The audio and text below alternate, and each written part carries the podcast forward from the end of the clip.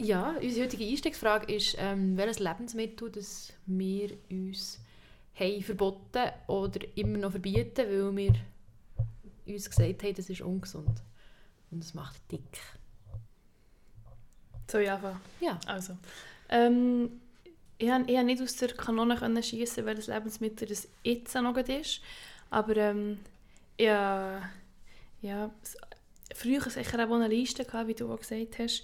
Aber ich würde sagen, jetzt kommt mir so spontan kommt mir Glasse in wo ich, ich es wirklich auch nicht so gerne, ich habe nicht so gerne Cremen, so Äpfelcremen und so und Glasse Mhm. und so. Das ist nicht meine Lieblingskonsistenz so, aber, aber Glasse habe ich wirklich früher auch einen grossen Bogen ähm, darum gemacht. Jetzt ist es selber, wenn ich Lust habe, aber ähm, und jetzt, aber es triggert mich, also ich, es kommt mir auch so, so auf, so in mir innen, so, ah nein, das würde ich nicht essen. Dann habe ich aber das Gefühl, so, nein, das tust du extra, für dem so ein bisschen drüber zu kommen. Aber ähm, ja, ich glaube Glasse. Und bei dir? Ich hatte so bis vor 14 Jahren wirklich eine ganze Liste. Gehabt. Das heisst, ich hatte eigentlich immer so Phasen gehabt von ähm, extrem strengen Diäten zu nachher, ähm, egal, spielt ja eh keine Rolle. Ähm, ich mache irgendwann die nächste Diät. Und ähm, das sind sicher eigentlich all die Sachen, die man immer so hört als ungesund, wie zum Beispiel Chips, Soda, Getränke, ähm, Süßigkeiten und so weiter. Und heute habe ich eigentlich nicht mehr wirklich ein Lebensmittel, das ich noch so, wo mich triggert. Manchmal merke ich so, wie wenn ich so Chips esse oder so, also manchmal merke ich so, hm, eigentlich ist mir das jetzt wie zu salzig und gleich kann, man kann ich dann wie nicht so aufhören. Und dann merke ich manchmal, ob das noch so, äh, so ein so, so Nachwehen sind von dem, ich esse jetzt das fertig, weil das ist jetzt ja gerade so das Leid. Ja, ja, ja. Das sehe ich auch. Ja, bei mir ist es ähm, Mayonnaise. Ich, und das habe ich vor kurzem erst mal wieder so gemerkt. So, ich finde das so fein. Aber ich, ich verbiete mir es wirklich so regelmäßig oder so. Probiere nur ganz, ganz wenig zu nehmen, dass ich so ein Geschmack habe, aber nicht so viel. Ähm, und dort habe ich, habe ich mit mir selber auch so oft eigentlich verhandelt, so, ja, es halt einfach nicht so gern. Ähm, aber ich muss je länger, je mehr merken, das ist, das ist eigentlich nicht der Fall. Ich finde es recht fein. Wir können schon mal zusammen Pommes essen, Gina. Gut, bei Pommes der- ist im Fall mega viel Pommes. Äh, Mega viel Mayonnaise, ja. Also, ich sage immer, wenn ich so eine Portion Pommes bekomme, sage ich immer so, das längt ja nicht, die Mayo. ich bin auch halb Holländerin, meine, das sagt viel über mich aus. Das ist wirklich meine Identität, aber Obwohl die Mayo ist ja, glaube besser, die holländische. die holländische, ja, Also ja. Wir, haben extra ähm, holländische Mayo importiert früher. Die ganze Familie. Ja, wir, wir, wir sind Holland gegangen, nicht immer Sachen ja mit. Das Mayonnaise-Kartell. Das Mayonnaise-Kartell, ja. Nein, wir einfach für uns halt. Ja, ja. Also ich sage heute meiner Tochter immer ähm, im Sinne von, es gibt nicht gesunde oder ungesunde, also das nutzen wir wie nicht, sondern es sind einfach Nahrungsmittel, die verschiedene Funktionen haben. Ja. Also Hunger am Abend ist Chips nicht das Optimale. Ähm, und ich glaube einfach wieso, also das, das ist gar nicht, das Deklarieren gesund und ungesund ist heute Ja, ist eigentlich wie nicht hilfreich. Ja, Mhm. ja. das stimmt. Ja. Und ähm, schlecht für Zähne, sagt man doch häufig. Süßungsmittel, äh, Süßigkeiten sind schlecht für die Zähne. Es ist doch so, findest du das, ich kann, ich, in dieser Aussage kann ich mich nie entscheiden, wie ich sie finde. Darum. Findest du das wie auch funktionsentsprechend oder findest du es mehr so, ne? Ich finde, es bringt auch nicht so viel, weil ich meine, auch ein Orangensaft ist nicht gut für die Zähne. Also, Mhm. das, Kaffee ist nicht gut für die Zähne. Also ich glaube, das muss man wirklich auseinanderhalten. Das Mundhygiene ist wie etwas separat, in meinen Augen. Mhm. Ähm, natürlich gibt es gibt, ich mag Kinder geben, die extrem mit der Zähne auf Zucker reagieren oder so, aber das sind dann so, Mhm. ähm, das sind dann so, so Spezialfälle oder so. Mhm. Also ich finde, das sollte man auch wieder unterscheiden. Ja, ja. Ja, dann herzlich willkommen bei Irrsinnig Mit der Gina. und der Ricarda. Gina, lachst du immer? Nein, Überhaupt nicht. Mir geht so recht oft recht schlecht. Willst du darüber reden? Mit dir immer gerne. Und heute noch mit der Melanie. Genau. Ähm, willst du dir schnell selber ein bisschen vorstellen? Ja, ich bin ähm, die Melanie, von, unter anderem von Body Respect Schweiz. Ich habe den Verein gegründet, ähm, selber selbstständig unter dem Label Yes to Bodies. Ich tue mich sehr stark beschäftigen mit den Themen Gewichtsstigmatisierung, Gewichtsdiskriminierung, Fettfeindlichkeit. Ich bin hier in der Schweiz ähm, aktivistisch tätig und mache sehr viel Sensibilisierungsarbeit.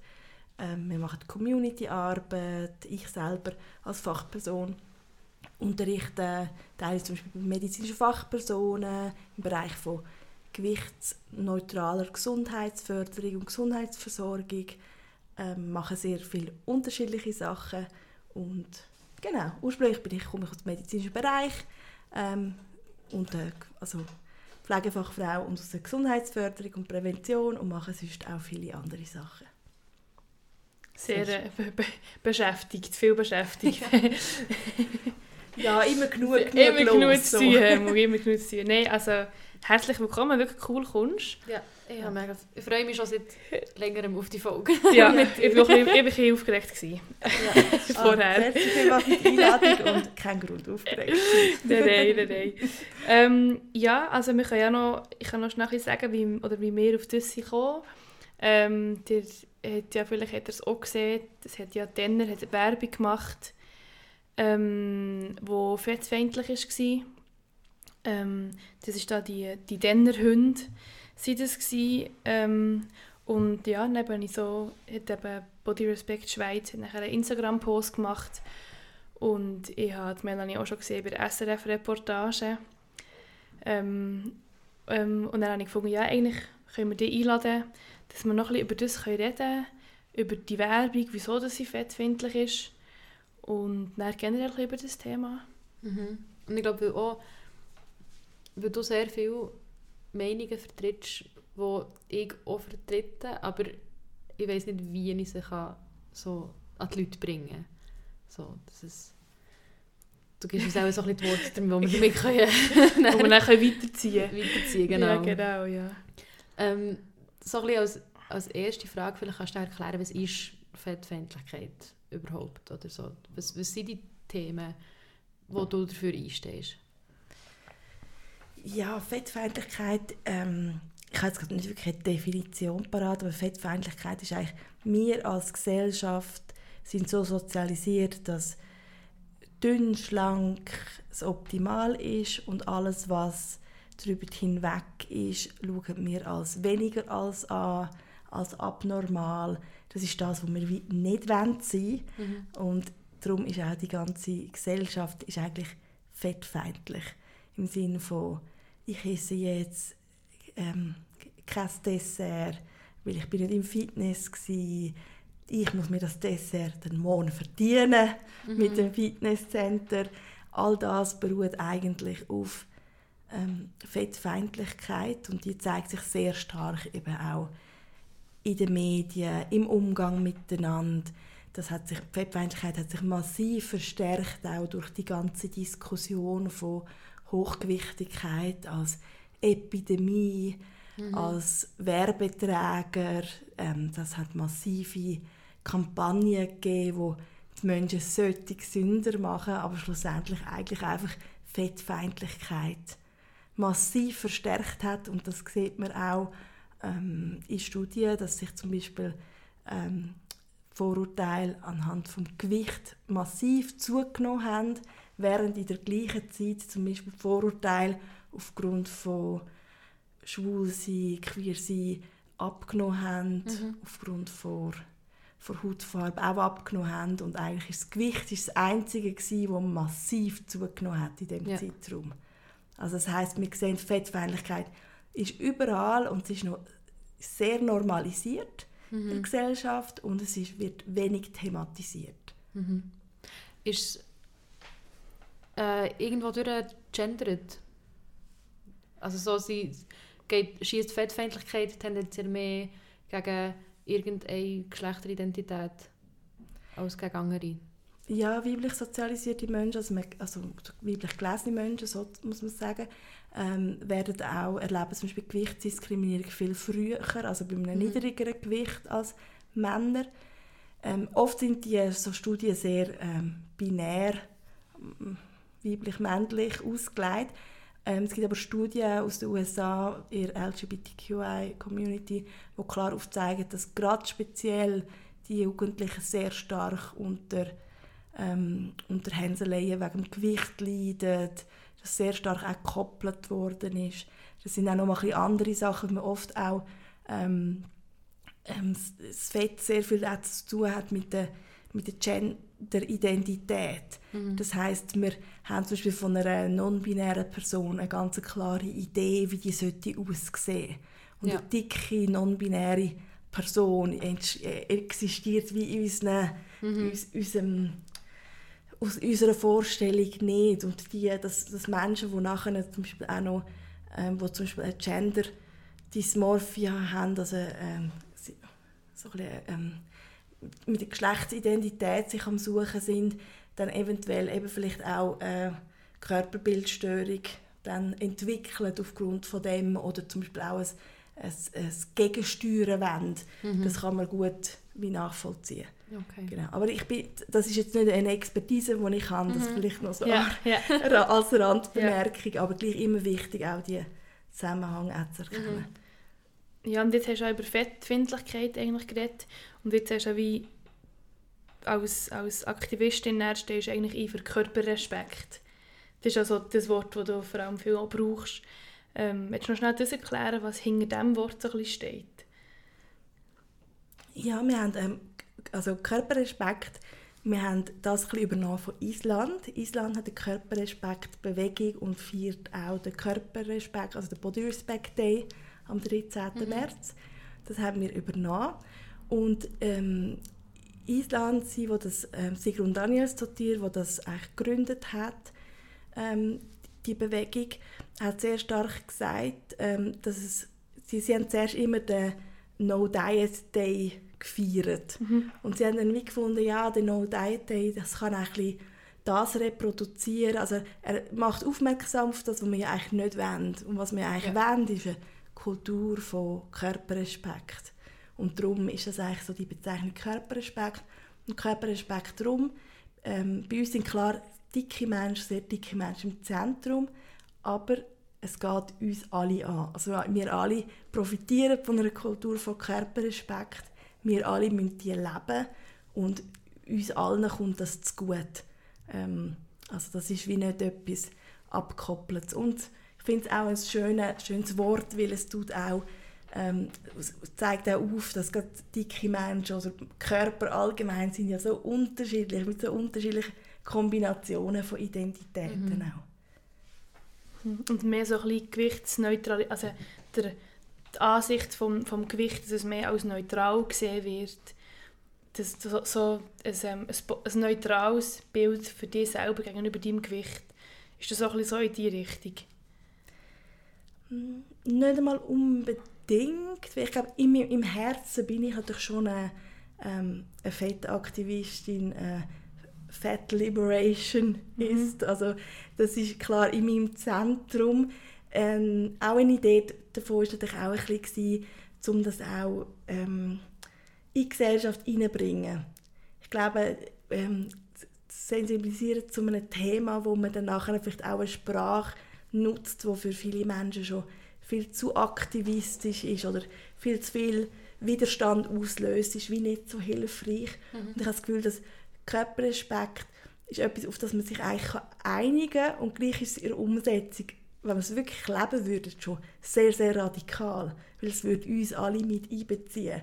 Und wenn man dann die, die am meisten betroffen sind, ins Zentrum stellt, dann hilft das wie an all den Menschen. Ja, ja. Noch zur Sprache. Ähm, du brauchst ja das Wort dick, mhm. genau für dich, und hochgewichtig.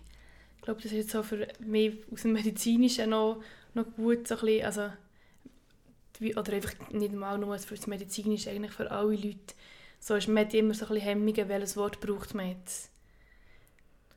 Genau, also ich, ähm, ich tue alle Begrifflichkeiten sehe ich als neutral.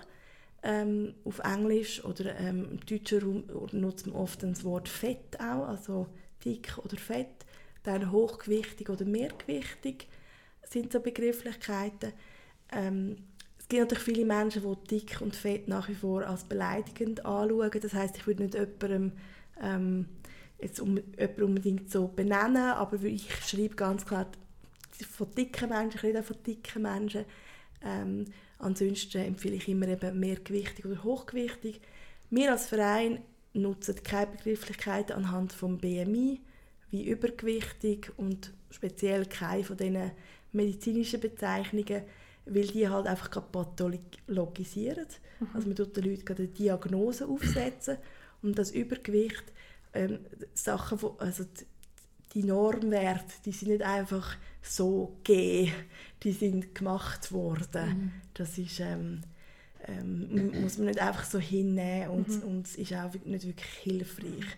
Wenn wir alle Menschen die über einem gewissen Gewicht sind, als abweichend von der Norm anschauen. Mhm. Weil Körperdiversität ist ein Fakt und das hat es auch schon immer gegeben. Mhm. Also wie normalgewichtig, was heisst das? Ja, genau, genau. ja. Was, das ist, oh ja, persönlich interessiert mich das noch, was sagst du dick und was brauchst du als, wenn ich mich jetzt nicht als dick würde bezeichnen, was würdest du mich nicht als mehrgewichtig, welche, welche, welche Wörter brauchst du näher? Genau, mir, das gibt auch auf Deutsch nicht wirklich ein gutes Wort, wie würde ja dann sagen, so normal, gewichtig oder, oder schlank. Und schlank trifft ja nicht unbedingt zu und normal ist kein gutes Wort. Und da ist eigentlich straight size, das kommt so ein bisschen aus der Mode, straight for plus size. Dann ist eigentlich, wir nennen das einfach eigentlich straight size. Hm, ja. Okay. Ja, das macht Sinn. Aber auf Deutsch haben wir noch kein, Nein, kein gescheites Wort. Ja, straight size und dann gibt es schon so ein bisschen das in-between oder das Small Fat, das kann sich mhm. aufzeigen, dass man so ein bisschen, vielleicht schon teilweise als, als zum Beispiel so in der, das In-Between ist so ein bisschen, man findet ab und zu noch etwas im Kleidergeschäft, aber mhm. oft auch nicht mehr. Mhm. Ähm, das kann unter Umständen hilfreich sein, gerade wenn man zum Beispiel auch über verschiedene Betroffenheit redet. Also das heißt, jemand, der Small Fat ist, wo ähm, erlebt andere Formen von, von Fettfeindlichkeit als jemand, der sehr dick ist ja. und dann zum Beispiel auch Barrieren erlebt oder mhm. ähm, wirklich offensichtliche Beleidigungen oder bei, bei, im Flugzeug nicht einfach so kann gemütlich mitreisen. Ja, ja. Ähm, und dass das wie bewusst ist, mhm. wenn man darüber redet. Mhm. Weil oft ist äh, so viel ja passiert in so in so Be Bewegungen, dass nachher die, die noch so am meisten sozial akzeptiert sind, also dann so Small Fats, ähm, das hat man in der Body Positivity Bewegung sehr stark gesehen, dass die nachher so im Zentrum sind von einer Bewegung und im Vordergrund sind und Geld damit machen und mhm. berühmt werden, während die, die eigentlich die ganze Arbeit gemacht haben als Aktivistinnen gar nie. Also die, die bekommen dann oft einfach den ganzen Hass über, ja. aber profitieren selten davon, mhm, von der mhm. Arbeit. Das ist eigentlich so wie, wenn man sagt, die, die Models, die ja jetzt so ein bisschen, eigentlich, früher sind sie ja wirklich ja, fast schon krankhaft dünn gewesen, ja, wenn man das so kann sagen Und jetzt sind sie ja meistens, wenn man sagt Plus-Size-Models, ist auch Plus-Size ist auch nicht so ein gutes Wort, nehme ich an zum Brauch geht ja darauf an, dass man wie etwas mehr hat. Oder wie, wie findest du das, das Wort Plus Size? Ist das... Das finde ich okay. Das geht hier ja wirklich einfach um die Mode. Ja, da muss man ja. bewusst sein, dass das anfängt oft bei, dass es so 40, 42 Aber ja, das ist eben nicht die Leute, die straight size sind eigentlich, genau. die dann plötzlich als so... Genau, die gelten ja. dann als Plus-Size-Model. Genau. Und ähm, etwas, wo, man muss aufpassen muss, vor Körperform, also auch bei sehr dünnen Models, auf Krankheit, Gesundheit mhm. Rückschlüsse zu nehmen. Das mhm. ist immer das, ähm, also man weiß ja von vielen, von vielen Models, die das erzählt haben, dass es durchaus viele Jahre auch sehr stark mhm. promotet worden ist, ein ungesundes ähm, Verhalten, also Essstörungen, aber einfach so vom Aussehen darauf schliessen, ist immer ein bisschen, ja, ein heikel. Ja, genau, ja. Ähm, so, du hast vorhin von der Barriere geredet. Ähm, was ist so eine also was sind so Barrieren, wo, wo eine sehr dicke Person im Alltag antrifft? Ich habe das Gefühl, das kann ihm helfen, so das Auge zu schärfen, wenn man das ein bisschen weiss. Ja, also zum Beispiel ÖV-Sitze, die sehr eng sind. Mhm. Und dann halt, ähm, häufig, was dann häufig passiert, sind dann einfach so ähm, Mikroaggressionen. Also das heisst, irgendwie die Leute verdrehen die Augen, wenn jetzt dort dick, wenn sie irgendwie her sitzen und dann merkt, oh, da sitzt jemand sehr dick und dann wird die Augen verdreht oder sie irgendwie tuschelt. Also ich glaube, überall dort, wo es Platz braucht, ist etwas. Etwas weiteres ist zum Beispiel ähm, Universitäten mit ihren integrierten Stühlen an den Tisch. Das ist selbst für viele Straight-Size-Menschen extrem unbequem. Viele sehr dicke Menschen haben schlichtweg keinen Platz. Also es ist schlichtweg unmöglich, dort auch nur irgendwie einen Millimeter zurecht zu rücken. Also ich bin mal kurz an einer Lesung an der Uni Bern und habe in dem Klo gefunden, so, oh, ich, ich würde hier keine Woche aushalten. ich habe wirklich Platzangst über. Ja. Und dann in dem, in dem Vorlesungssaal hatte wirklich einen normalen Stuhl ohne Lehne. Und mm. ich habe wirklich mir sogar kurz, ich habe, ich habe äh, Franziska Schutzbach hat dort so eine Gastvorlesung gehalten ähm, und ich habe wirklich sogar kurz noch überlegt, ob ich wieder gehen soll. Weil ich habe gemerkt, das ist so, boah, und bin nachher gleich rein und habe dann gerade nach dem Stuhl gefragt, wie ich sie auch kenne und so. Und das war okay, gewesen, aber es ist gleich, also dann denkt man, das für mich, wo dann sogar jemand dort drinnen kennt und ähm, selbstbewusst ist, dann gleich so findet, so, oh, warte ich jetzt da, soll ich wieder, einfach wieder gehen? Ja, also, ja, ja. Dann geht das vielen, viele kommen dann schon gar nicht. Veranstaltungen wie Theater und so weiter ähm, Konzert irgendwie, wo so, so enge Sitzplätze ist. Ja.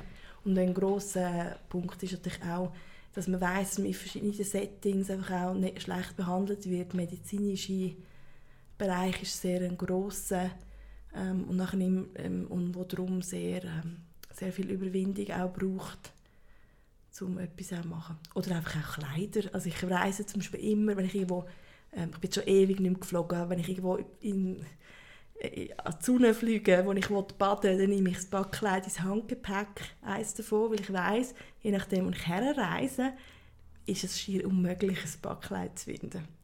Ja. Mhm. Das sehe ich. Ähm, ich habe das Gefühl, mit diesen Sachen, mit diesen Trigger, SEO-Trigger, wo, wo du jetzt hast genannt, oder wo, wo eigentlich die ganze ähm, ja, wie sagen wir das, fehlende Repräsentation in der Gesellschaft allgemein auf den Punkt bringen und, und wie aufzeigen.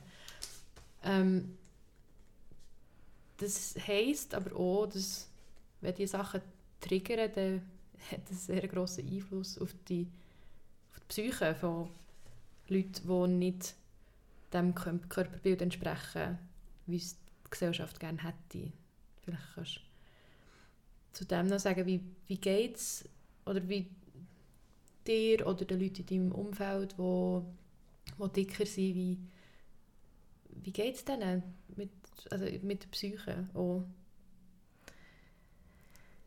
Ja, es ist ähm, sehr also, mega wichtige Frage, ich meine, ähm, jetzt wie zum Beispiel an der, an der Uni, das hat jetzt doch etwas mit mir gemacht, das hat mich verunsichert, ja. das hat einen Effekt auf mein Selbstbewusstsein, wenn ich zum Beispiel im Bus unterwegs bin und natürlich ähm, manchmal kann ich das gut wegstecken, wenn ich da irgendwie Bemerkungen höre oder Leute huscheln sehe oder eine Beleidigung bekomme.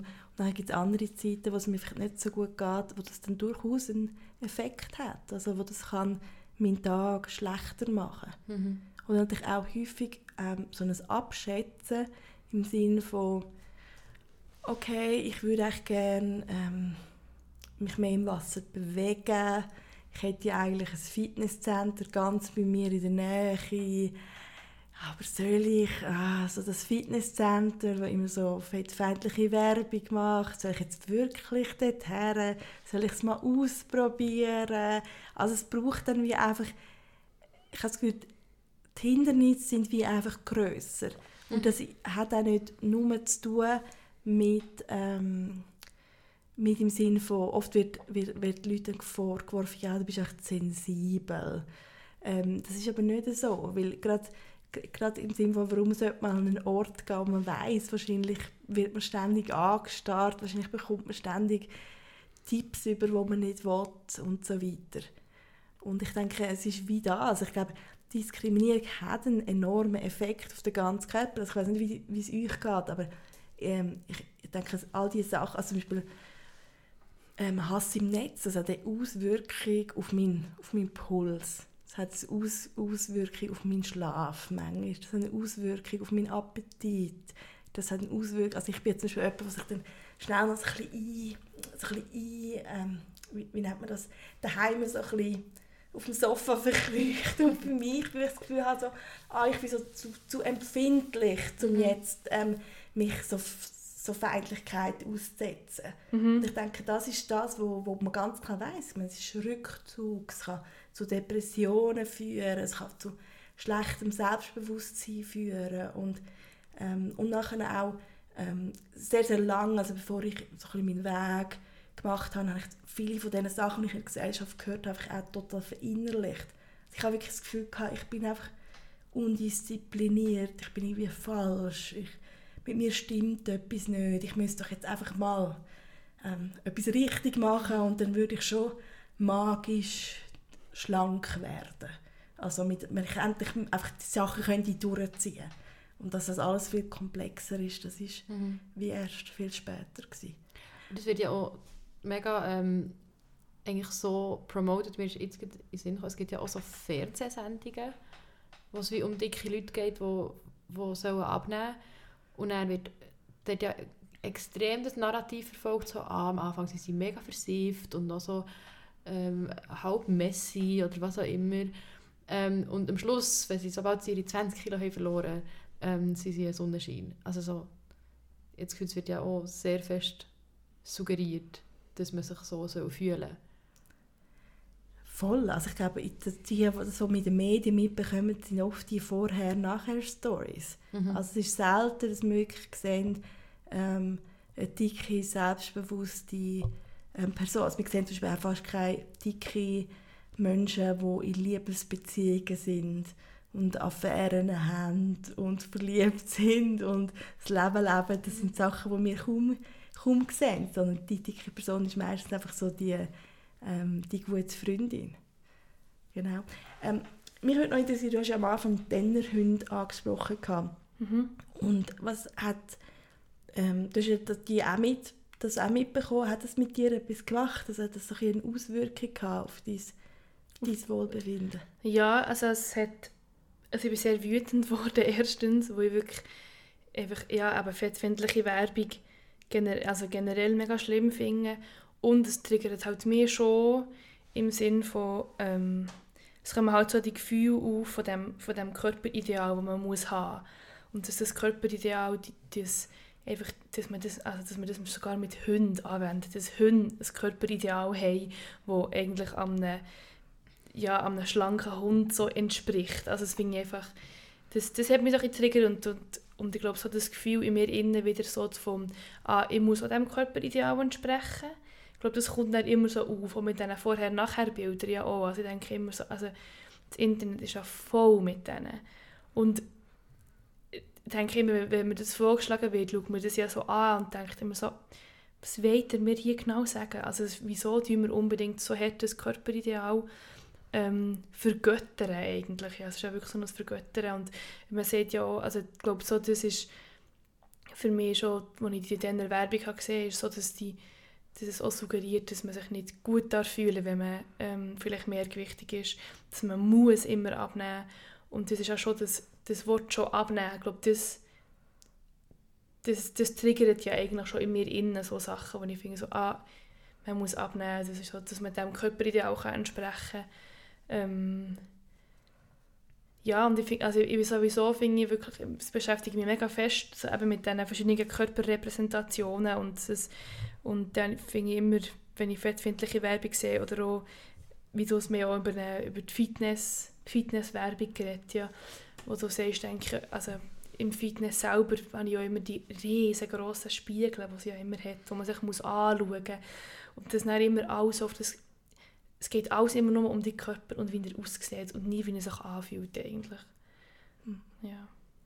Voll, genau. Und das Interessante ist auch an dieser Denner-Werbung, ja eben auch, dass es, also es impliziert, also ich, ich weiss das Slogan gerade nicht mehr auswendig, aber es sagt ja so ein bisschen, nicht für alle ist, ist Nähe zum Denner so von Vorteil. ja, genau, das, schreibt, das schreiben sie, ja. Genau. Genau. das impliziert ja im Sinne von, die Hunde bewegen sich mega wenig Mhm. und darum sind sie so dick. Also es ist auch Genau. so, Das So. Faulen wieder, so das... genau, Genau. das ist die Ursache. Ähm, und nachher, was ich auch noch lustig finde, ist ja auch so ein bisschen, so ein bisschen weil eigentlich will will der Denner ja einfach auch mehr verkaufen. Aber jetzt die Leute weniger würden kommen, weil sie nicht wollen, mehr Lebensmittel, also es ist irgendwie auch eine unlogische Werbung. Und gleichzeitig ähm, tut es eben genau das implizieren, also es tut, es tut die Leute, es hat einen, ähm, einen Effekt, also es löst Emotionen aus, also es spielt mit der Fettfeindlichkeit der Menschen, wie sie die fetten Hunde sehen Mhm. und von dem auf etwas schliessen und Aufmerksamkeit generiert. Genau, Und ja. eben auch im Fitnesscenter ist das so. Oder man tut mit, mit, ähm, im Januar mit Fettfeindlichkeit bewerben, weil man weiß, Januar ist häufig die Zeit, wo viele ins Fitness kaufen, die es nie brauchen. ja. Also dann machen am meisten Geld. Und nachher halt, dass viele Leute sich nach der Weihnacht schlechter fühlen, wie sie aus ihren Routinen raus sind, wie sie sich Vorsätze nehmen, die unlogisch sind und damit eben eigentlich mehr Schaden verursachen, als wirklich zu helfen. Weil ich meine, ähm, freudvolle Bewegung ist etwas total Lässiges. Das Problem ist einfach, wir tun das in unserer Gesellschaft von Anfang an all diese Sachen mit ähm, schlank sein und schlank sein und Gesundheit vermischen und macht dann das alles so moralisch auch aufladen. Ja, und vor allem auch mit glücklich, glücklich sein vermischen. Ja, also ist ja, es wird ja immer, das ist, wie du sagst, die, die, die dicke Person ist meistens die Freundin, die nicht zufrieden ist. Und die Hauptperson meistens in einem Film, der sich verliebt, die ist meistens dünn oder hat vielleicht abgenommen sogar noch oder so und ist dann immer automatisch glücklich. Und das ist auch häufig das, das Narrativ, das ja die Gesellschaft eigentlich lebt. So, wenn du dünn bist, dann bist du glücklich. Aber also, kannst ja alle essgestörten Personen mal fragen, was sie haben abgenommen oder was sie sehr dünn waren. Sie waren also absolut nicht glücklich. gewesen. Und dann, also es, widerspricht sich ja wirklich in jedem, in jedem Sinn eigentlich. Gleich ist es hier natürlich so, dass viele ähm, dicke Menschen, me- auch dicke Menschen mit Essstörungen, zum Beispiel Clara sagen, ja, mal, die Gesellschaft reagiert besser auf mich, wenn ich dünner bin und durch das fühle ich mich vielleicht zum Teil auch glücklicher. Mhm. Und das ist ja auch ein bisschen die Schwierigkeit, die auch ist, oder warum halt auch Fettfeindlichkeit sehr viel auch mit Essstörungen zu tun hat, weil, das, weil wir das wie nicht auflösen können, solange wir ähm, so, so stark ein dünnes Ideal verbreitet und dünn gleich gesund und halt Menschen, die hochgewichtig sind, so viel Stigmatisierung erleben. Und das ist total verknüpft. Also man weiß zum Beispiel auch, dass Diäten ein sehr grosser Auslöser sind für Essstörungen. Und ähm, dass es darum eigentlich etwas am wichtigsten wäre, dass wir schauen, dass es keine Diäten mehr gibt. Und dass man halt auch aufhört mit, mit diesen Pauschalen im Sinn von, es ist nach wie vor die Idee, ähm, dass, also, man hat das Bild von eben Essstörungen mit, mit sehr, sehr dünnen Menschen. Äh, Das ist so ein bisschen unser, unser Bild, das wir haben. Aber das stimmt ja einfach nicht. Ja, ist Nein, voll- die, die Minderheit, die essgestört ist, ist eigentlich das, hat das dünne Ideal. Genau, das ist völlig falsch wissen und durch das ähm, hat man nachher das Gefühl, also es gibt Deb Burgard, das ist, ähm, ist eine medizinische Fachperson, eine Aktivistin aus den USA, die hat so einen Satz mal gesagt, wir verschreiben dicken PatientInnen das, was wir bei dünnen PatientInnen als Essstörung diagnostizieren würden. Mhm. Ja, voilà, ja. Das finde ich kurz und prägnant. Das ist eigentlich wirklich das fast Problem. eigentlich, ja, Mhm. fast wirklich die Essstörungen in einem Satz zusammen eigentlich. Und mit Fettfindlichkeit, genau. Ja. was ich noch hatte, also das ist, das ist erschreckend, wie, wie, wie wenig lange her dass die Realisation bei mir ist. Das ist wirklich das Gefühl, etwa vor einem halben Jahr, gewesen, wo ich gecheckt so, ah, ich kann sportlich und kräftig sein, ohne dass ich dünn bin. Also so, weil ich das immer so fest gekoppelt habe. Ich so dachte, so, nein, ich kann nicht, ich kann nicht muskulös sein und, und irgendwie so viel wiegen oder wägen, wie ich jetzt wege. Das geht nicht zusammen. Und irgendwann habe ich so gecheckt, so, fuck, ich bin mega stark, ich habe mega viele Muskeln und die sind da, ob jetzt, ob, also egal wie, wie viel das ich wiege. Also, und das so, sorry, aber dass ich so eine Realisation mit 24 muss haben, das ist doch nicht easy. Voll. Voll. Das ist ja das, was so krass ist. Wir tun Sport verknüpfen wir, wir, wir verkaufen uns viel um Gesundheit, aber wenn wir ganz ehrlich sind, geht es meistens eben einfach ums Aussehen. Ja. Also wir haben das Gefühl, wir machen das, um eben Kalorien verbrauchen und dünner werden. Und dass eigentlich Sport eben so viel mehr ist, kann sein. Und vielen wird es aber eben einfach von Anfang an schon verdorben und nachher kommen wir in das, ähm, in das die Diätmentalität, wo eben einfach Sport immer verknüpft ist mit, mit dem Ideal und man fast nicht mehr, also ich kenne ganz viele Leute, die, die wirklich ähm, haben müssen lange keinen Sport mehr machen um wieder so ein, so ein eine gute Beziehung zurückfinden zu dem Thema.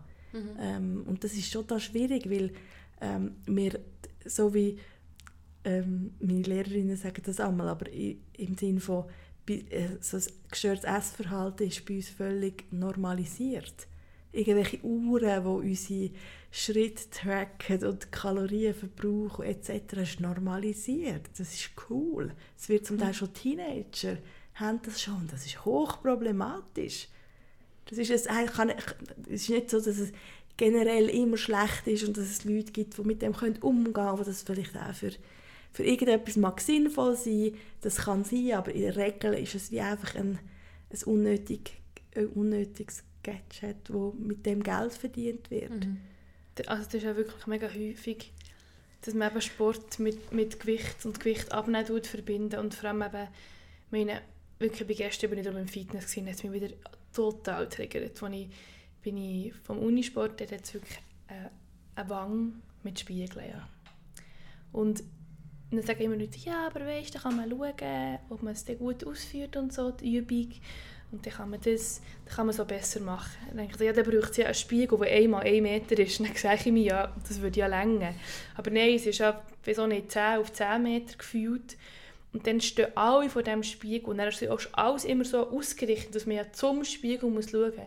Dass man ja schauen kann, wie sehe ich jetzt aus, wenn ich die Übung mache, wie sieht mein Bizeps während der Musik, wie sehen meine Oberschenkel aus. Und es tut ja die ganze Sport nur auf das Äußerliche reduzieren eigentlich. Total. Und ich fühle mich dann immer so unwohl. Dann muss ich immer weg vom Spiegel schauen. Und dann tut man sich ja auch noch vergleichen und man sieht ja auch noch andere Leute. Und dann ist man, ich bin auch immer abgelenkt, wenn ich in den Spiegel muss schauen muss. Meistens, man kann ja auch ein bisschen spüren, so, ist mein gerade oder nicht, wenn man unsicher ist, kann man vielleicht auch jemanden fragen. Oder sie könnten ja jemanden zum Beispiel anstellen, der dort ein bisschen rumläuft und vielleicht noch ein Tipps gibt und sagt, hey, Achtung, pass auf, die Rücken ist nicht gerade. Also, also ich finde das so schlimm mhm. immer. Und ich habe von, ich habe vom, ähm, ja, vom PEP-Info, Prävention Essstörungen, ich weiß nicht, was PEP wie, wie es weitergeht. Aber das ist so eine schweizweite Organisation, habe ich so Kleber, wo glaub, drauf steht, du bist schön. Und irgendwann kann ich glaube dorthin, ja, jetzt wissen sie auch, wie das ich bin, aber jetzt, irgendwann kann ich dorthin und klebe, glaube so an jeden von diesen Spiegeln, also einen von diesen Klebern her, so, du bist schön, vergessen das einfach ja nicht, wenn ihr in die blöden Spiegel hineinschaut. Und dann würde ich auch noch immer ganz gerne Zettel aufhängen, überall so, brauchst du psychologische oder psychiatrische Hilfe? Weil so, also, es promotet ja die Essstörungen und Body Dysmorphia-Störungen. Es promotet all die Sachen. Es promotet auch Fettfindlichkeit und das schlägt so fest auf deine psychische Gesundheit. Also, meine, wenn ich aber dort reinlaufe, dann, dann es knistert schon von Problemen. habe ich auch das Gefühl. Und, und das, ja, wirklich, das finde ich so schlimm, wenn das nicht in dem das Sport, wo ja eigentlich einem so viel Glückshormon ausschüttet, eigentlich alles das einfach dämpft, indem es einfach nur darum geht, dass du musst abnehmen mhm. Es gibt ähm, eine Physiotherapeutin in Bruck. Ähm, also Physio heisst Nordlicht, das fällt mir jetzt ihren Namen gerade nicht ein. Aber sie hat extra so nur wenige Spiegel und dann so verteilt, dass wir nicht so das ganze, den ganzen Körper. Ähm, und wir müssen jetzt mal sie fragen, wie, ob das wirklich nötig ist, dass man so viele Spiegel hat. Ich glaube nämlich nicht.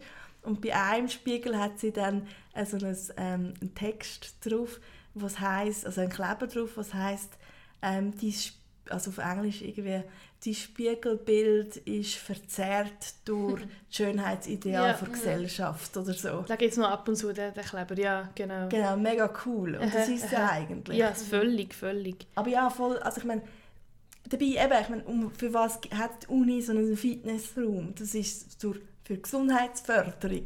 Und es ist ein riesiges Problem, wenn es einfach nachher das so eben durch, durch die Schönheitsnormen, durch all das so problematisch ist. Wenn es eben den Leuten eigentlich nicht unbedingt besser geht, wenn man sich unwohl fühlt dort drin. Und ich finde, du hast das sehr, sehr gut beschrieben und das geht wahrscheinlich ähm, total vielen so. Und mhm. bei dicken Leuten, die dann dort hergehen, haben dann alle diese Idee, ja, die dicke Person ist jetzt dort, äh, um sich zu verändern. Und oft gibt es dann nachher auch irgendwelche Sprüche im Sinne von «Gut für dich!» und mhm. «Ja, jeder Anfang ist schwer.» Also hat so die Idee von eben unsportlich sein, wenn jemand Dicks mhm. ähm, etwas macht. Also, ja. Und ich meine, ich kenne so viele unsportliche, dünne Leute. also, also, ja. Voll. voll. Es impliziert einfach, Gewicht impliziert einfach überhaupt nicht über deine Sportlichkeit. Voll. Ich war sehr lange sehr, sehr sportlich. Gewesen. Die letzten paar Jahre bin ich sehr unsportlich, sehr unfit.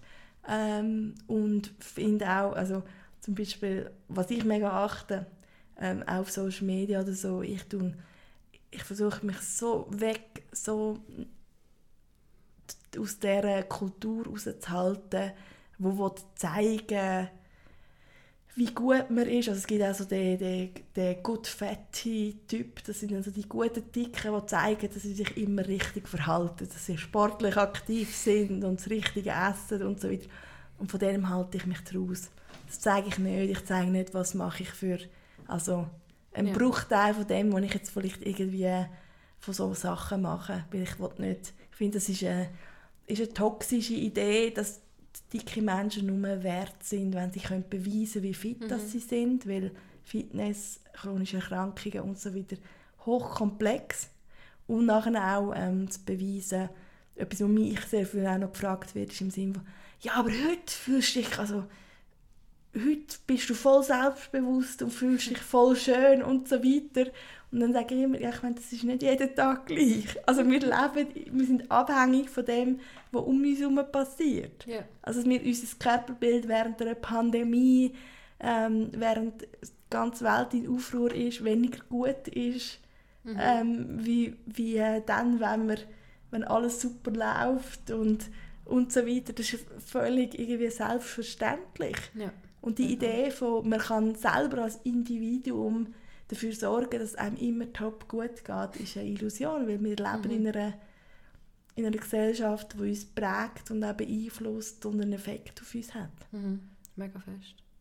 Und so in Bezug auf, auf die Kleber, die du hast erwähnt, erwähnt Ricarda, habe ich wirklich so das Gefühl, das, das finde ich auch noch wichtig zu erwähnen, die können tatsächlich etwas bringen. Mhm. Also ich ja. habe immer so das Gefühl, so, das ist doch so vernünftig, ob jetzt hier auf dem Spiegel steht, du bist schön oder nicht. Das, das, das lese ich mittlerweile daheim gar nicht mehr. Und gleichzeitig merke ich so, wenn ich, wenn ich in einem Spiegel ohne Kleber sehe, dann denke ich so, ja, ich sehe gut aus. also so, man hat dann den, den Satz so internalisiert bei einem Blick in den Spiegel, dass das so für, für daheim einfach auch wirklich cool ist, dass man kann so mit Lippenstift auf den Spiegel schreiben aber ich habe das Gefühl, ich profitiere je nachdem so fest von so einer kleinen Message, wo man einfach so sagt, so, ah, das, was ich hier sehe, ist eben verzerrt, durch was auch immer. Und eigentlich ist es gut, so wie es ist. Voll, und auch das ganze Bodychecking reduzieren, oder? Mhm. Und ich mhm. finde gerade, also an einem Ort kann man, es haben auch schon Leute gesagt, also gesagt, ah, irgendwie Lehrerinnenzimmer, es sind immer so fettfeindliche Gespräche und dann habe ich auch schon gesagt, ich meine, es ist nicht immer die Aufgabe von Einzelnen, ein ganzes Team zu sensibilisieren, aber was man dann auch machen kann, sind irgendwelche Artikel ausdrucken und anlegen. Mhm. Oder irgendwelche, es gibt so coole Plakate im Sinne von mit so Regeln, kein, kein Diet Talk beim Mittagessen und ja. so weiter. Und dass man so Sachen einfach mal kann, kann auslegen kann. Das finde ich sehr gut. Ja, die mhm. muss ich mhm. mal suchen, die Plakate. ja. ja, vor allem, dass man, dass, dass man sich auch nicht muss exponieren in dem Innen. Also, dass es wie Formen von Aktivismus gibt, wo, wo ganz subtil können passieren können und wo man im Hintergrund funktioniert und nicht immer an der vordersten Front muss, muss präsent sein auch. Genau, gerade vor allem Leute, die auch betroffen sind dann auch von zum Beispiel Essstörungen oder von Gewichtsdiskriminierung, dass man dann in gewissen Machtsituationen, also im Sinne von als, als Studierende ähm, zum Beispiel oder so, nicht will, ähm, sich jetzt zum Beispiel mit dem Prof ähm, auf gewisse Diskussionen einlassen, ist das völlig selbstverständlich. Also verständlich. Ich glaube, dort darf man wirklich auch auf sich schauen. Mhm. Und dann sind das gute Alternativen, Mega. wo man so ein bisschen etwas machen kann weil, also für meine psychische Gesundheit ist es oft auch wichtig, irgendetwas zu machen. Ja. Oder immerhin auch mal etwas anzubieten oder so. Also ich mache jetzt auch gerade eine Weiterbildung angefangen. Und da ist auch sehr gewichtszentriert. Das ist auch also so Motivational Interviewing, das ist so eine Gesprächsmethode. Und es ist auch sehr gewichtszentriert. Und dann habe ich gedacht, so, oh, es ist so ja, frustrierend und so ein bisschen, es nervt mich ein bisschen, weil es, weil es eigentlich nicht mit den Werten von dem übereinstimmt. Und es sind auch viele so Lehrvideos dann, wo wirklich so, ja, so, also so stigmatisieren, also im Sinne von der Idee, ja, die dicke Person hat ein gutes Essverhalten und so weiter. Und dann ich gedacht, ich werde jetzt einfach mal den allen mal welche Artikel raussuchen und dann das einfach mal aus Moodle aufladen oder dann auch am ähm, mal ähm, anbieten. Das, das im Sinne, mir sind ein paar Sachen aufgefallen, du darfst dich gerne dann mal bei mir melden, wenn du möchtest, das Feedback zu dem. So im Sinne von, ich habe meinen Teil gemacht, ja. ich habe nicht im Sinne von Veränderung erzwingen, ich werde nicht das ganze medizinische Ausbildungssystem von heute auf morgen über den Haufen werfen können. Obwohl man es am liebsten ja will. genau. ja. ja, darum braucht es Medizinerinnen dann wie du, die genau. so Sachen sensibilisiert ist. Und ja. ja, aber das haben wir auch noch reden Mhm. Da, mein Medizinstudium muss ja, ja wirklich, gerade am Wochenende habe ich über das geredet, und eben erzählt dass du in den Podcast kommst. Ähm, ja, habe ich mit einem Kollegen also über, das, über, das über das fettfeindliche Medizinstudium geredet und generell über das Gesundheitssystem und ähm, ja, und einfach auch so, wie man immer, immer, immer also wirklich durch das Band, mindestens eine Spruch, habe ich das Gefühl, macht irgendjemand einen abschätzigen Spruch in eurer Vorlesung, wenn man schon eine Uni hat, wo irgendwie zum Beispiel beim Ultraschall, wenn man dort einen Kurs hat, sagen, ja, außer bei dicken Leuten geht es einfach nicht so gut. Das ist immer ein nervig. Und einfach so immer das unterschwellige, fettfeindliche, ähm, oder ja, du hast dich glaube ich noch eingesetzt für, für längere Impfnadeln. Genau, beim, beim Impfen. Und dann habe ich auch gefunden, so, weißt du, so, noch nie daran gedacht also weißt du, natürlich braucht es das.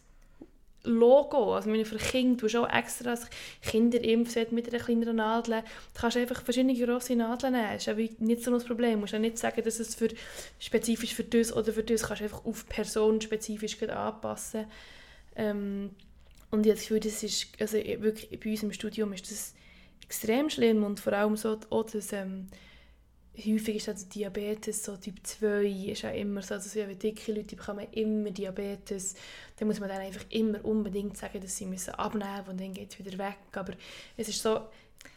Was einfach falsch ist. Was einfach falsch ist. Und meine, das Ding ist ja, weißt, äh, ähm, ein ungesunder Lebensstil fördert ja Diabetes, aber nicht höchstes Gewicht.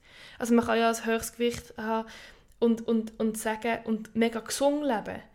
Und und dann macht es ja wie, kein Diabetes. Also ich habe nicht so das Gefühl, man tut immer, sobald irgendjemand dick ist und ein Problem hat, ist es immer das Problem, also du bist dick, wenn du abnimmst, entweder ist dann das Problem weg oder du musst zuerst abnehmen und dann schauen wir, ob das Problem noch da ist und dann können wir es behandeln. Was ja einfach, einfach, also was ja einfach auch ähm, schlechte Medizin ist. Also kannst du nicht jemandem mit Bluthochdruck sagen, der Kopfweh hat, jetzt schon mal ein mehr Sport machen und ein mehr aufs Salz schauen, sondern den muss man jetzt behandeln, Punkt. Also das kann ich null nachvollziehen, das finde ich völlig, völlig unangebracht. Und was man hier auch nicht bedenkt, also gerade bei deinem Beispiel mit dem Diabetes Typ 2, dass das sehr Genetik einen riesigen Faktor spielt einen riesigen Faktor spielen.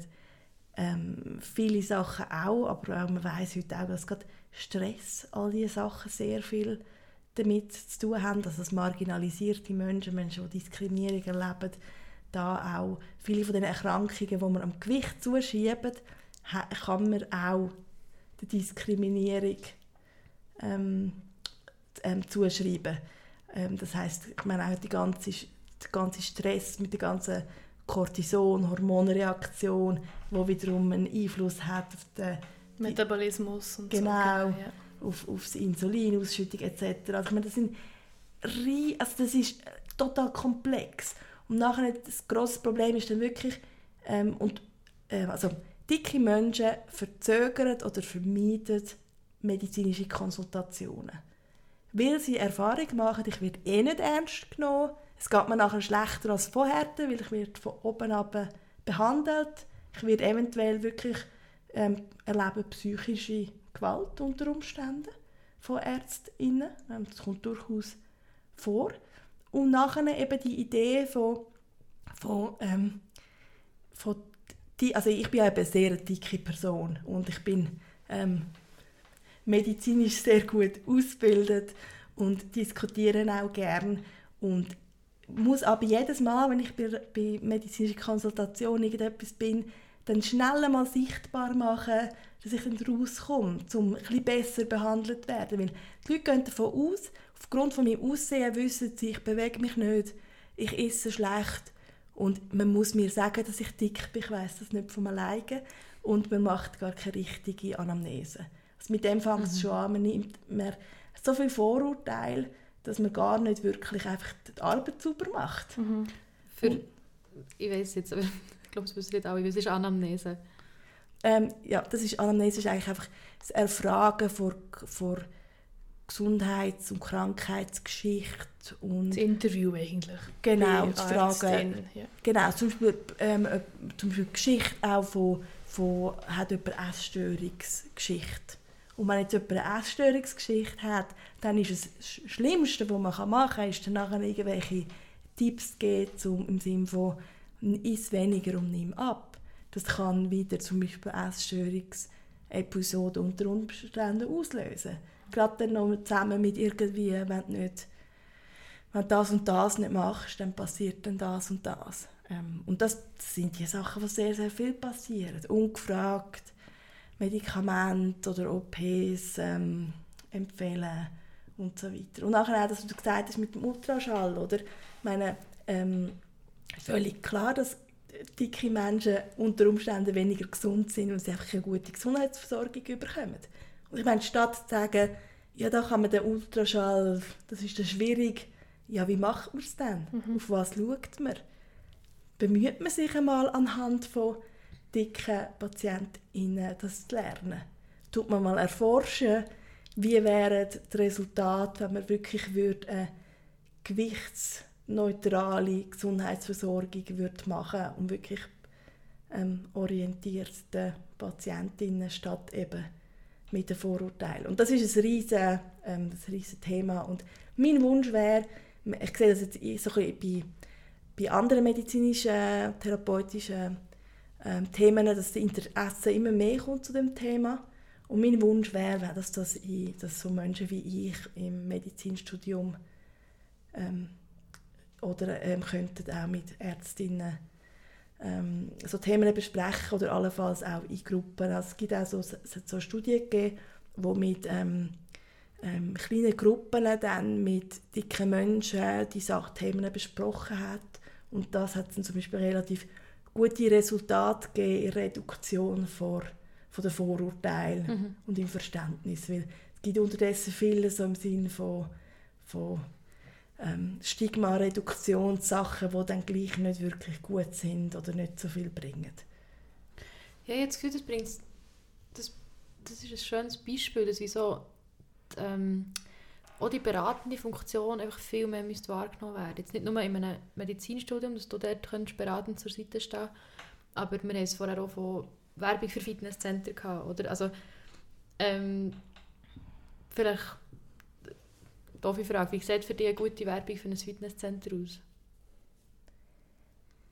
Für mich sieht es so, also für mich wäre es optimal, ähm, es wird nicht nur bei Werbung anfangen, sondern im ganzen Fitnesscenter, dass man sich wirklich fokussiert auf eine Förderung von Gesundheit, auf Förderung vom Spaß, aufs Miteinander, auf die Community, Vielfalt wird abbilden.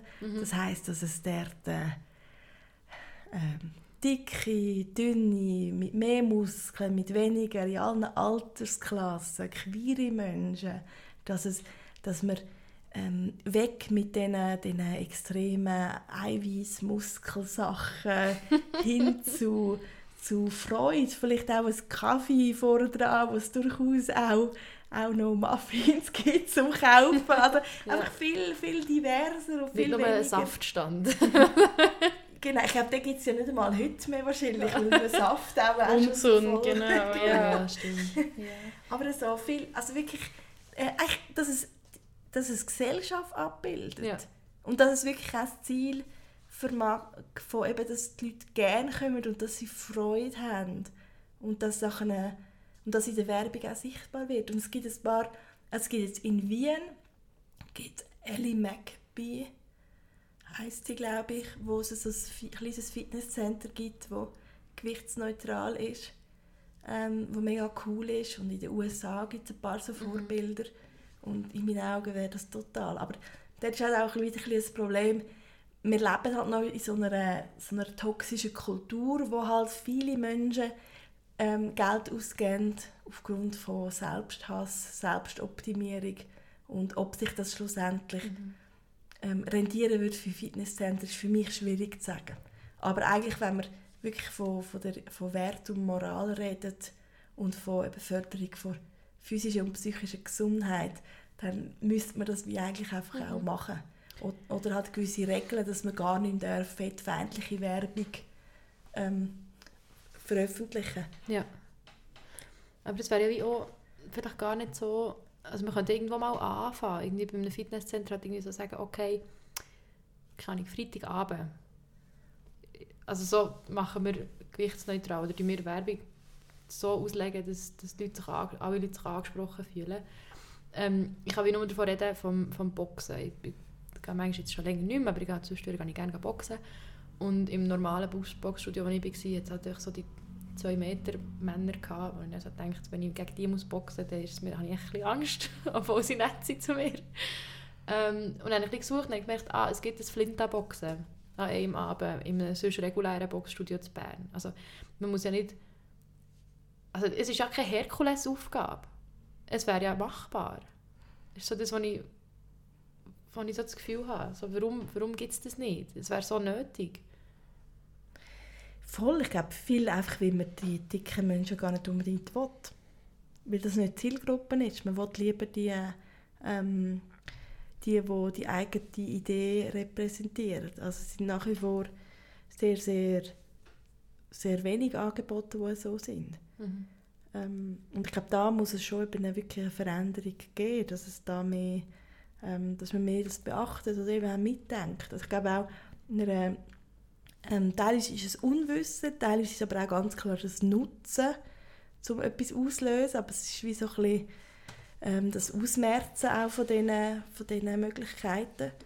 Und, ähm, aber ja, ich, ich, ich bin einverstanden. Ich denke, es bräuchte nicht so viel. Es bräuchte auch nicht so viel bei einer Veranstaltung zu schauen, dass man ein paar Stühle hat, ohne Seitenlehnen, dass man zum Teil auch genug breit stuhlt, dass man auch ähm, schaut, dass Menschen mit, mit Rollstuhlzugang haben, dass man klar deklariert, wie ist Barrierefreiheit von Räumlichkeiten, ähm, wer möchte mir, dass sich hier wohlfühlt und dort wirklich dann auch, und ich finde da, ähm, ja, ich finde, finde das, also ich denke oft, es sollte, eigentlich sollte es selbstverständlich sein. Ja. Mhm.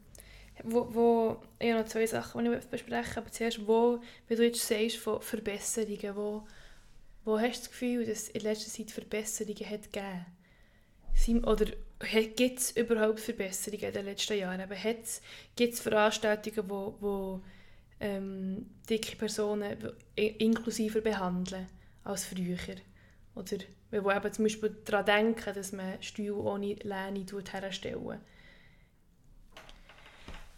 Also es, ähm, ich bin jetzt so ein bisschen wieder in der, in der Öffentlichkeit jetzt seit ähm, drei Jahren und in diesen Jahren ist sehr, sehr viel gegangen im Sinne von Sichtbarkeit von dem Thema. Das heißt, vor es nie Medienbericht gegeben. Mhm. Jetzt gibt es sehr viel. Jetzt ist es ein Thema, wo man weiter darüber redet, wo auch viele Junge finden, wir, wir wollen nicht mehr die, die Diätkultur. Ähm, ich denke, da sieht man sicher im Sinne von der Sichtbarkeit von dem Thema, das Wissen vermehrt sich. Wir haben vorhin von Fitnesszentren geredet, es hat vor, ähm, vor Covid, also 2020 ist das glaube ich, hat es so eine fettfeindliche Werbung gegeben, wo in Deutschschweiz sehr wenig sich dagegen gewehrt haben. Jetzt hat es Anfangs des Jahr wieder eine fettfeindliche Werbung in einem Fitnesscenter da haben sich sehr, sehr viel dagegen gewehrt, mhm. sehr viel Sichtbarkeit bekommen. Das heißt, man merkt, die Menschen werden sensibilisiert, sie wollen das nicht mehr so einfach hinnehmen. Ähm, ich sehe mehr Interesse auch bei eben verschiedenen Fachpersonen, dass durchaus Menschen möchten mehr darüber lernen ähm, dass es gewisse Studien gibt, die gemacht werden. Ähm, da sieht man sicher etwas. Ein Beispiel ist zum Beispiel ähm, Zürich ähm, hat das ist so eine queere also ich glaube, die haben 50 Jahre Jubiläum gehabt. Das ist eine queere Treffpunkt. Oder ich, ich bin jetzt unsicher genau, was, was auf jeden Fall eine queere Organisation. Die haben das 50 Jahre Jubiläum gehabt und haben wirklich mega viele Events gehabt und haben zum Beispiel auch Events gehabt für ähm, Queer und Fat Liberation also Queerness mhm. und Dixie, Queer and Disability, Queerness und Rassismus und so weiter. Also sie haben ein sehr diverses Programm gehabt. Ja. Und das hätten vor zwei Jahren noch nicht gesehen. Mhm. Also es sind schon so Sachen, wo auch ähm, ähm, ja, Mut gibt. Oder eben, dass es, wie jetzt auch mhm. du sagst, studier im Medizinstudium durchaus ein gewisses Bewusstsein hast. Ich denke, das ist auch etwas, was neuer ist. Mhm. Ja, das sehe ich, dass mehr so einfach die Sichtbarkeit ist, vor allem so die Umsetzung. Wir sind noch ein bisschen am Anfang der Umsetzung, dass es wirklich breitere Stühle gibt oder, oder mehr Platz einfach generell für dicke Menschen. Aber so die Sichtbarkeit, man gibt ihnen mehr Raum in, der Welt eigentlich schon mal so ein bisschen, so in, in, in Öffentlichkeit. So. Genau, und ich denke, das hat sehr, sicher sehr stark auch mit dem Verein zu tun, dass wir in der Öffentlichkeit sind, dass wir auch zum Beispiel ein Teil von vom NGO-Netzwerk von Human Rights sind. Mhm. Da ist zum Beispiel kürzlich ein grosser Gastbeitrag zum Thema veröffentlicht worden, Gewichtsdiskriminierung. Und das ist jetzt eigentlich das erste so offizielle ähm, Plattform zum Thema Diskriminierung, wo Gewichtsdiskriminierung äh, mit informiert. Und das sind eigentlich sehr, sehr grosse Schritte, mhm. wo, ähm, wo auch die Zukunft hoffentlich prägen werden. Mhm. Also bist du guter Dinge? Je nach Tag. Je nach Tag. Ja, also ich, ich sehe doch schon noch mehr, ich glaube, das ist ein bisschen Aktivist in Fachpersonen-Ding, dass natürlich noch viel zu wenig weit sind. Mhm. Also ich meine, drei Medizinstudierende, die etwas wüssten, tut noch lange noch nicht ähm, das Leben, ja, oder das Leben von einer, von einer von sehr dicken Person im Dorf unbedingt besser machen. Und ich glaube halt auch, dass es je nachdem, was in der Welt passieren wird, oft sind am meisten halt dann die marginalisierten Menschen betroffen und das ist halt wirklich, da gehören die dicken Menschen auch dazu.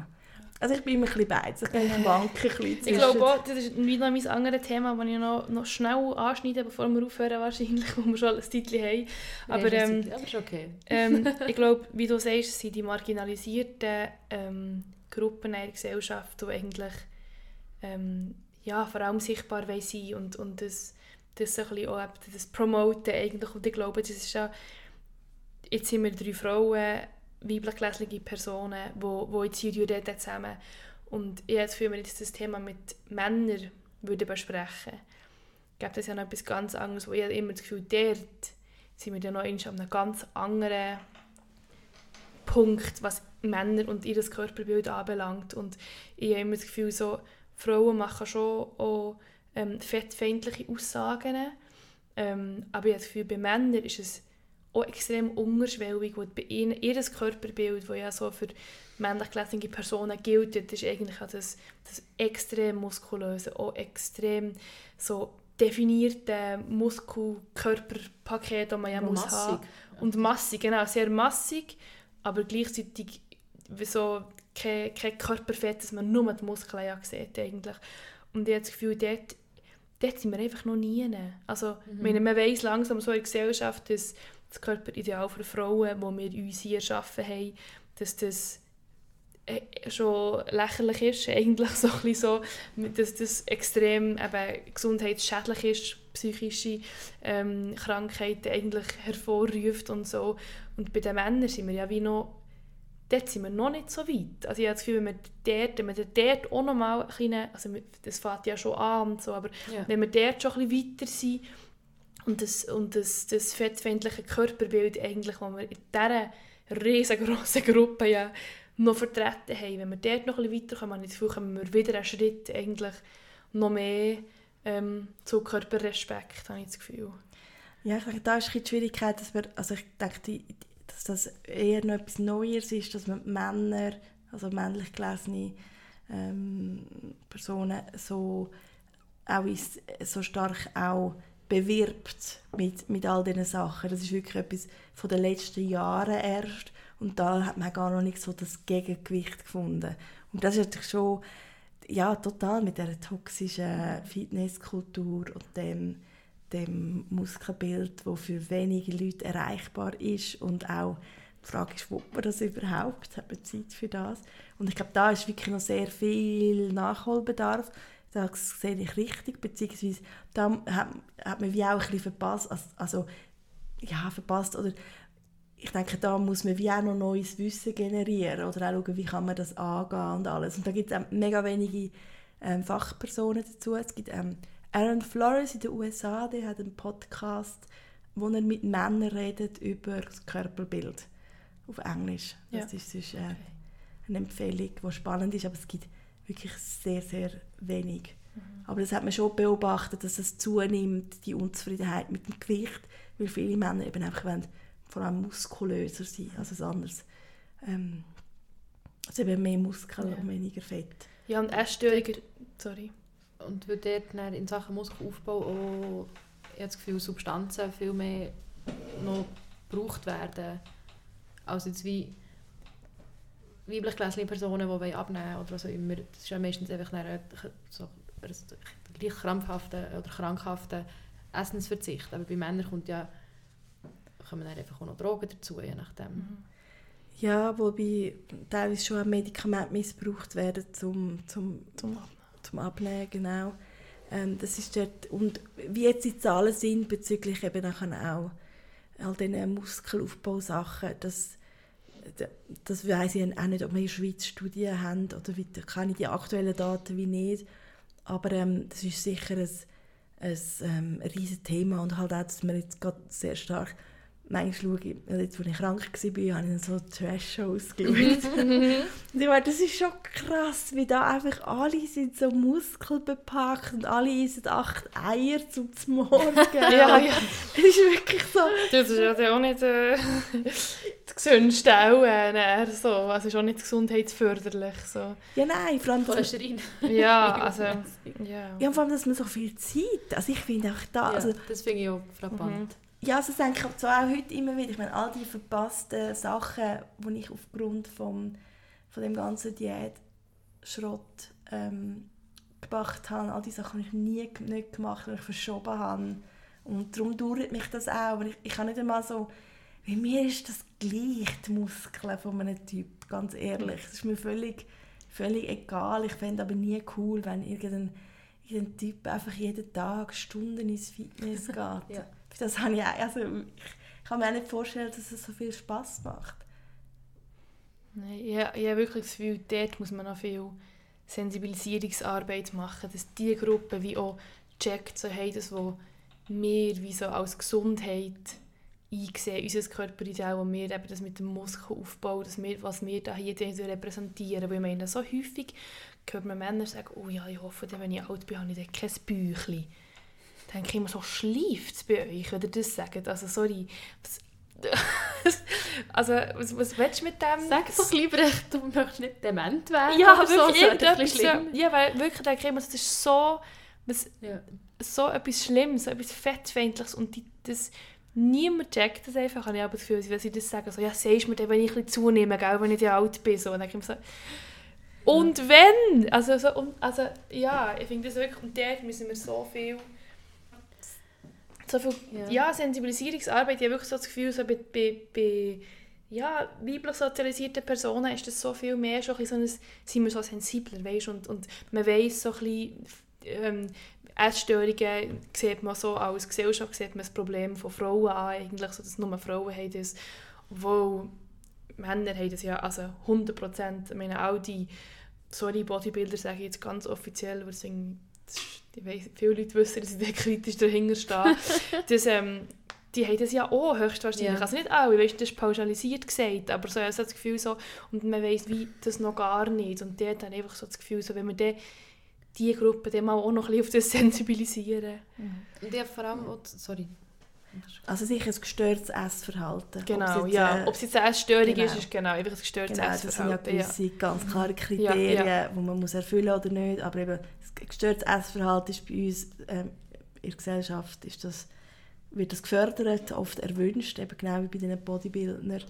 Und ich, ich glaube, uns- ich, das ist wahrscheinlich auch ein bisschen unsere Bubble, die jetzt das sagt, so von, von weiblich sozialisierten Menschen, also so von so wahrscheinlich die, die Community, so wir uns drinnen bewegen. Und dann gibt es doch viele Orte, wo noch null Sensibilisierung ist. Ja. Dass eben genau all die Talks von, von «ich wollte kein Büchlein» und so weiter, dass es problematisch ist und dass das eben auch ähm, die, die Kultur dann auch aufrechterhaltet. Und eben fettfeindlich ist, wie du sagst. Und ich habe das Gefühl, es gibt so die, die, die Männer, die wo, wo so in etwas Richtung Muskelsucht reingehen, das ist ja oft sehr auch ein, so ein kleines machoides Verhalten, wo ja dann zu den lauten Stimmen gehören, wenn es um Fettfeindlichkeit geht. Das sind ja sehr oft die Leute, die eigentlich gegen, also sie- checken nicht, dass, es, dass sie dort mitgemeint sind, sondern dass, dass man das Body Respect auch für sie ist. Mhm. Weil sie wie denken, es ist etwas, wo, gegen, wo man irgend- irgendetwas wegnehmen will. Ähm, ich habe das Gefühl, dort, dort muss, also es muss eigentlich überall noch viel passieren. Ja, das ist ganz klar, weil die haben das Gefühl, ich bin moralisch besser, weil ich habe mich im Griff, ich habe meinen Körper im Griff. Und die, wo die dicke Person da eine, wo ihren Körper nicht im Griff hat und die findet jetzt ähm, das, was ich mache, nicht okay, weil sie, sie sich nicht im Griff hat. Aber dass es ja eben eigentlich es soll um eine Entspannung gehen für alle. Das heißt, Voll. dass wir als Gesellschaft ähm, ah, ja, anerkennen. Es gibt Leute, die sind muskulöser, die sind natürlich muskulöser, die haben vielleicht dann auch noch, arbeiten vielleicht wie auf ihr, ähm, sind vielleicht Schreiner oder was auch immer und brauchen auch die Muskeln viel. Und dann gibt es derige, die sind, sie sind eher dick. Also es gibt auch sehr dicke Menschen und das unabhängig von, von wie jetzt Menschen sich verhalten und dort einfach auch gar nicht werten. Mhm. Und das ist, ist halt ein bisschen das, wir, wir tun mit all dem Essen, Fitness, Lebensstil eben auch ganz viel von unserem eigenen Wert, also so im Sinne von, von das ist uns total wichtig, wie, wie leben wir, wie reisen Mhm. wir, wie essen wir und wir tun das heute mit sehr, sehr viel Wert be, ähm, Wert und Moral ähm, damit verknüpfen und dann muss man natürlich auch beweisen im Sinne von, ja, ich ich bin dann vegan, ich schaue dann, ich bin dann schaue wenig Abfall. Nicht, dass es per, das ist überhaupt nicht per se schlecht, sondern es ist, oft ist dann so eine Wertung, wo nachher Ja. eben auch Menschen zum Beispiel abwerten, Mhm.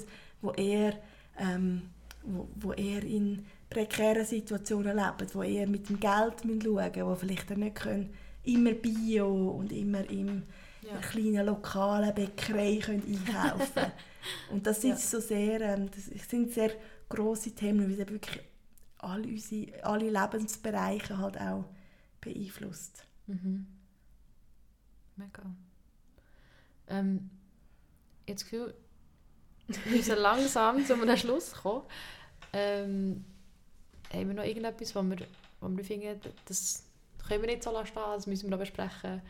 Ähm, irgendein Statement, das noch raus muss. Aber vielleicht noch so, vielleicht jeder von uns so drei, vier Sachen, wo, wo man findet, das muss sich ändern. So ganz kurz, für Mhm. die Leute zum Mitnehmen. Ich kann sonst auch anfangen. Ja. Ja, das kann ich noch überlegen. Ähm, also, einfach kein Diet Talk. Ihr untereinander. Ähm, wirklich einfach nicht. Ähm, ähm, Marketing muss frei sein von Fettfeindlichkeit und anderer Stigmatisierung. Für mich, medizinische Fachpersonen müssen unbedingt ausgebildet werden in gewichtsneutraler Gesundheitsversorgung. Sie müssen ihre eigenen Vorurteile anschauen. Und es braucht Fitnesscenter for everybody, wo sich alle können wohlfühlen ähm, Und du musst unbedingt so Kleber auf den Spiegel hängen und mir ein Foto machen, schicken. ja, würde ich machen, ist gut, das mache ich. Ja, das finde ich auch. Es, braucht wirklich Fitnesscenter.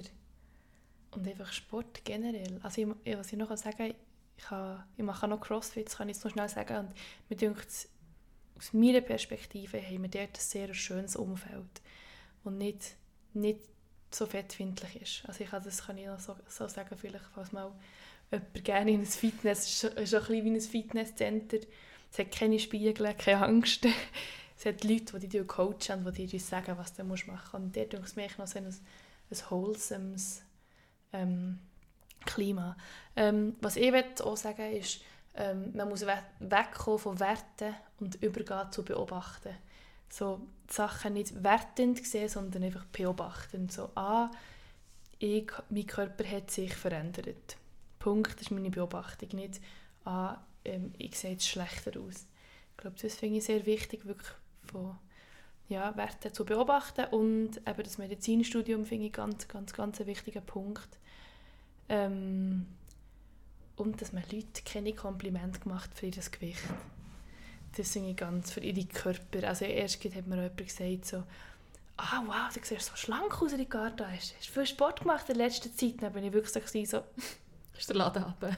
ich möchte den Laden ab und das ist wirklich eine Person, die mir sehr, sehr nahe steht. Ich sage jetzt nicht, wer das es gesagt hat, aber so, und dann habe ich wirklich so gefunden, so, mm, weißt du, so, du, du wirklich so, die Person, die kennt meine Geschichte sogar. Also ich denke so, das geht einfach, also das finde ich wirklich sehr wichtig, dass Ja. man das nicht macht und nicht, du weißt nie, was dahinter steckt, du weißt nie, ob jemand abnimmt, zu, zunimmt. Es ist gleich, das tut man beobachten, nicht werten. Ich habe das Gefühl, ähm, bei mir ist so das Bodychecking, das wir haben angesprochen haben, ein mega Ding. Und irgendwie muss ich auch dort schauen, wie ich, wie ich damit umgehe. Und ich habe das Gefühl, Sachen mit dem Spiegel machen ist ein guter Start. So, ich weiß nicht, vielleicht gewisse Sachen vielleicht abkleben, so dass, dass irgendwie eine gewisse Irritation passiert. Das, das nehme ich mir glaube vor. Ähm, sonst, was mich mega erschreckt hat, muss ich aber jetzt auch nicht so, vielleicht schreibe ich ein Mail an die Uni, weil das mit der Stil finde ich wirklich so absurd, weil man damit einfach dicken Leuten auf eine Art den Zugang zu höherer Bildung einfach verwehrt, was, was ich so schrecklich finde. Ähm, und es sind nur zwei Sachen, aber es kommt mir nicht mehr Sinn. Also, muss schon nicht mehr. Das ist doch Schön, das ist Ja. ein sehr schöner Abschluss. Ich nehme mir vor, ein Mail schreiben an der Uni. Gut. Und das finde ich auch mega, also das finde ich einen mega schönen Abschluss, weil ich glaube, das zeigt, dass wir alle etwas machen können. Mhm. Dass wir alle können, am Richt, im, wenn wir Ende Jahr können, ein Feedback geben der Uni, ein anonymes, dass wir das irgendwo noch können erwähnen Ja, können. Oder das mit dem Spiegel im Fitness und so weiter. voll. Das stimmt. Gut, merci vielmals, bist du hier in unseren Podcast gekommen. Ja, ich habe ganz schön gefunden. für die Einladung. Hat Spass gemacht. Ja. ja. Und in dem Fall äh, bis zum nächsten Mal. Bei Irrsinnig. Ciao. Tschüss. Tschüss.